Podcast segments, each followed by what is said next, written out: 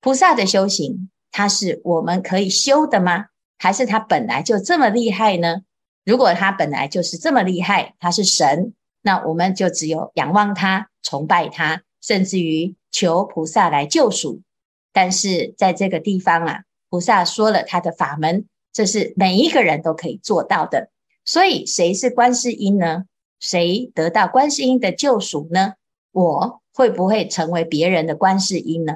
这是我们在学习观音法门之后，自己要去反思。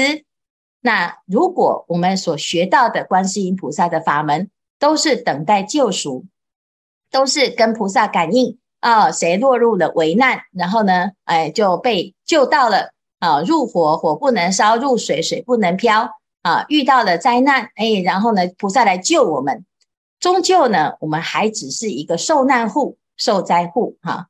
那如果呢，我们能够啊学习菩萨所修的这个法门，那入流到最后自己证得三摩地，这是不是更有意义呢？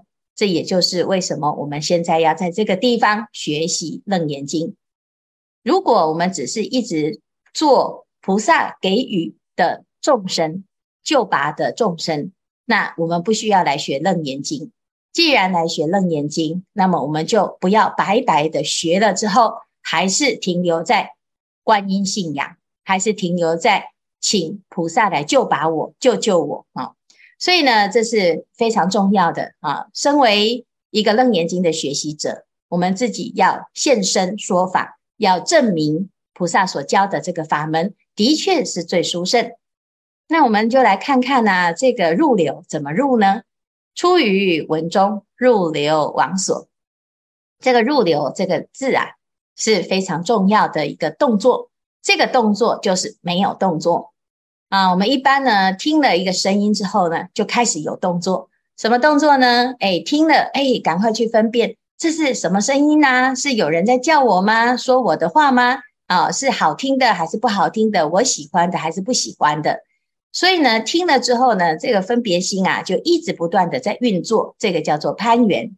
攀缘了之后呢，我的心就会随着这个境在流转啊，在做很多的啊，随着境在啊这个追逐，甚至于呢啊后面呢、啊、就被这个境界所障碍，或者是被勾引了。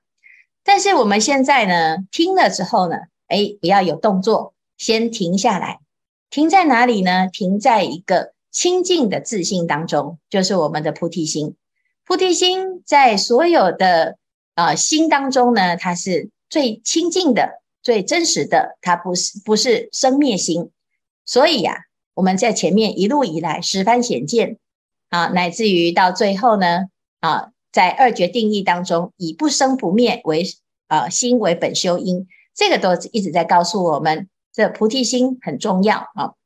如果我们依着菩提心啊，面对任何一个境界啊，你都能够保持入流。保持你的觉性现前，所以这个入流这个功夫啊啊，它不是要坐在禅凳上啊才有办法，或者是听法啊才明白啊，一个步骤一个步骤来啊，其实不是在随时的境界当中，你都可以对境练心。那对境练心的时候呢，哎，就慢慢的就会开始发现，如果我们是攀缘啊，那接着就是一念不绝生三系。境界为缘长六出，念念就开始颠倒梦想。但是如果我们选择不攀缘，安住在觉性当中，开始呢，你的内心啊，就会发现百花丛里过，片叶不沾身。啊，但自无心于万物，何妨万物常围绕？甚至于在繁忙的十字街头，你也是安然寂静自在。啊，所以叫所入寂极。动静二相了然不生，这时候呢，就开始脱离了动尘跟静尘，就是这两个结呢，已经不再障碍了。不管是很多声音也好，或者是没有声音也好，我都不会产生执着。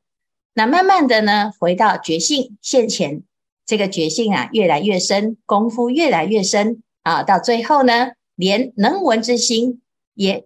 也不再执着啊，所以叫做六根归一，见闻嗅尝觉知这个六种分别啊，已经不再去做分别，而回归到一念觉性。这时候呢，觉性现前，但是呢，不觉才有觉。事实上，如果我们一直有觉，并没有能觉与所觉，所以啊，我们就继续回归到觉性的本本空当中。觉性也是空，在这个空集当中呢，能空跟所空也灭除，不执着于空啊，否则呢，又变成一种偏空。我们执着了空了之后呢，对于一切的菩萨行，就会产生一种厌恶。哎呀，还要做这么多事情，到最后不是一场空吗？啊，事实上呢，你因为有一场空而不想做任何事，产生了厌离感，那这个其实是执着了空。可是我们不晓得啊，菩萨呢，在空中也如是，不空当中也如是，真空生妙有，彼此都不妨碍。啊，为什么？因为空即是色，色即是空，空有是一如。那直到这个阶阶段呢，叫做生灭寂灭，寂灭现前，真正的圆满了自己的菩提心。菩提心本来就是寂灭，时时刻刻都在真如自性当中，所以这个叫做真如现前，这也叫做寂灭现前。那自然呢，就会产生不可思议的功德。这时候大功告成了之后啊，你的心。啊，不用刻意的去做什么分别，也不用刻意的努力，你就能够啊达到慈跟悲的最圆满的境界。上合十方诸佛，下合六道众生，在这个慈跟悲的一种无远弗届当中啊，这个是真心的不可思议功德。那这不可思议的功德呢，在慈悲力当中呢，诶，我们就知道有三十二应。这菩萨有举例，应以何身得度，即现何身。那再来呢，到了这个悲的地方呢，所有一切六道众生，不管陷入什么样子的苦厄啊，是天灾人祸，还是内心的贪嗔痴，通通都可以拔除，而且是根除彻底的病，会啊彻底的治疗。好，那所有的众生远离颠倒梦想，究竟涅槃。然后呢，在最后啊，还有四不思议无作妙德。这一切的一种修行啊，其实都源自于什么？源自于入流这两个字。所以这个入流啊，是非常非常重要的一种功夫。大众在修行观世音菩萨耳根圆通法门，不是只是持名，而且而且呢，最重要的是自己的心本来就是观世音。我们的心如果能够像菩萨一样，时时刻刻安住在菩提心，那谁？能够伤害我们呢？谁能够剥夺我们的修行呢？谁能够阻碍我们呢？没有任何一个人。所以其实啊，这个法门是每一个人都可以用的。